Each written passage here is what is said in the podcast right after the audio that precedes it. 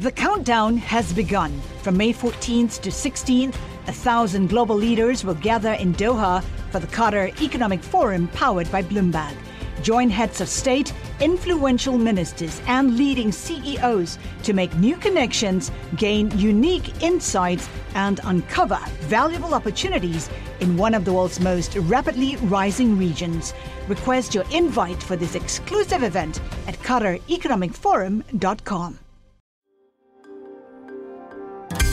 Le entregamos todo lo que necesita saber para comenzar el día. Esto es Bloomberg Daybreak para los que escuchan en América Latina y el resto del mundo. Buenos días y bienvenidos a Bloomberg Daybreak América Latina. Es viernes 30 de junio de 2023. Soy Eduardo Thompson y estas son las noticias que marcan el día. Los mercados están en verde esta mañana con alzas en los futuros de Wall Street y las acciones europeas. Los bonos del Tesoro sufren pérdidas tras datos más positivos que lo previsto para la economía de Estados Unidos, como por ejemplo las solicitudes iniciales de seguro de desempleo. De hecho, el banco JP Morgan dijo que abandonó una apuesta táctica alcista para los bonos. La economía de China perdió fuerza en junio. El PMI manufacturero de ese país registró una lectura de 49, el tercer mes consecutivo de contracción.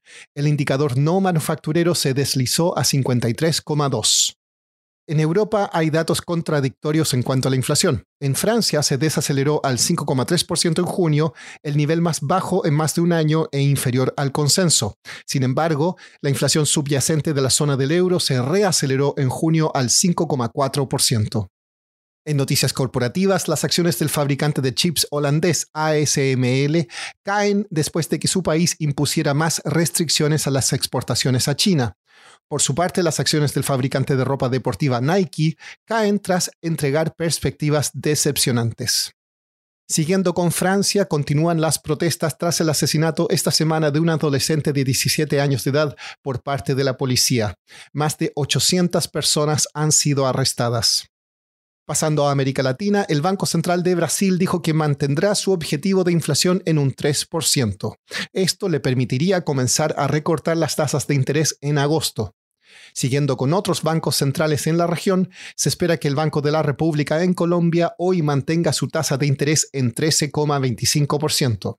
Y en Argentina, el Banco Central permitirá a los bancos comerciales abrir cuentas en yuanes. La medida busca abordar una grave escasez de reservas en dólares. El diario La Nación dijo que el gobierno planea usar la divisa china como parte de un pago de 2.700 millones de dólares al FMI. En Bolivia, el presidente Luis Arce anunció la firma de dos acuerdos por 2.800 millones de dólares con empresas de Rusia y China para desarrollar proyectos de litio.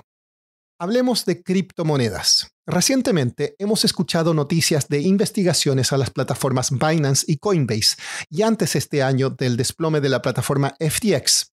Uno pensaría que con estas noticias negativas la gente preferiría alejarse de las cripto.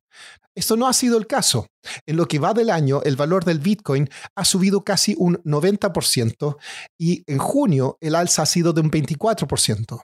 Sharon Beriro es productora del podcast Bloomberg Crypto y nos explica por qué.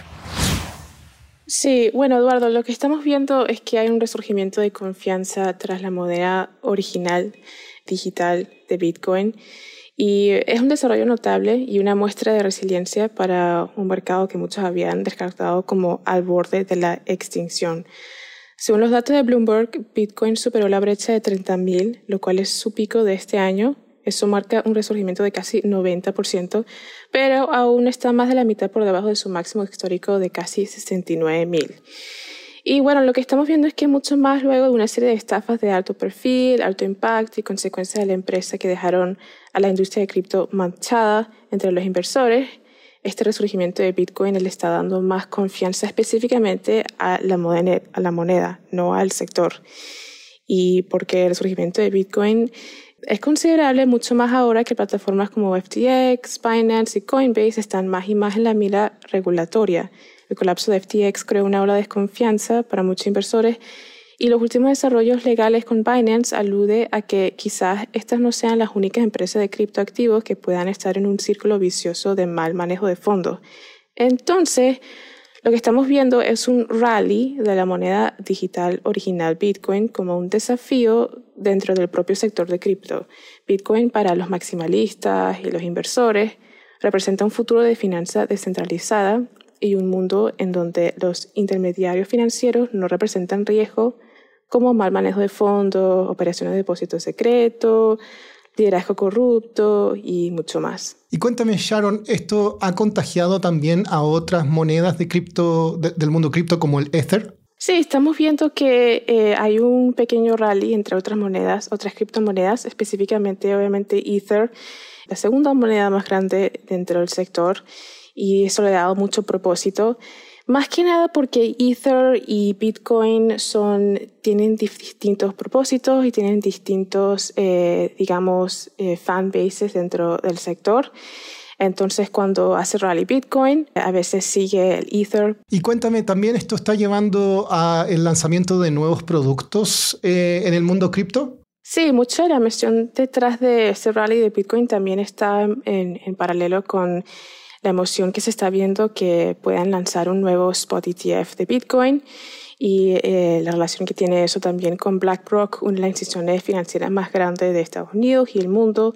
Entonces lo que estamos viendo es que hay una confianza y una emoción dentro de los eh, entusiastas de Bitcoin que está aludiendo que, por, que quizás haya una relación más forzalizada entre el sector financiero centralizado y el sector de cripto. Y para terminar, en un fallo ayer, la Corte Suprema de Estados Unidos prohibió usar factores raciales a las universidades en sus procesos de admisión.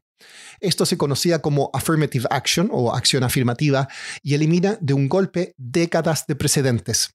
El fallo podría llevar a menos números de estudiantes negros, hispanos o de pueblos originarios en las mejores universidades del país. Esto es todo por hoy. Soy Eduardo Thompson. Gracias por escucharnos. Para conocer todas las noticias que necesita para comenzar el día, revise Daybreak en la app Bloomberg Professional, donde puede personalizar las noticias que desee recibir. También puede suscribirse a la versión solo audio en Spotify, Apple Podcasts o la plataforma de su preferencia. Eso es todo por hoy. Escuche de lunes a viernes Bloomberg Daybreak.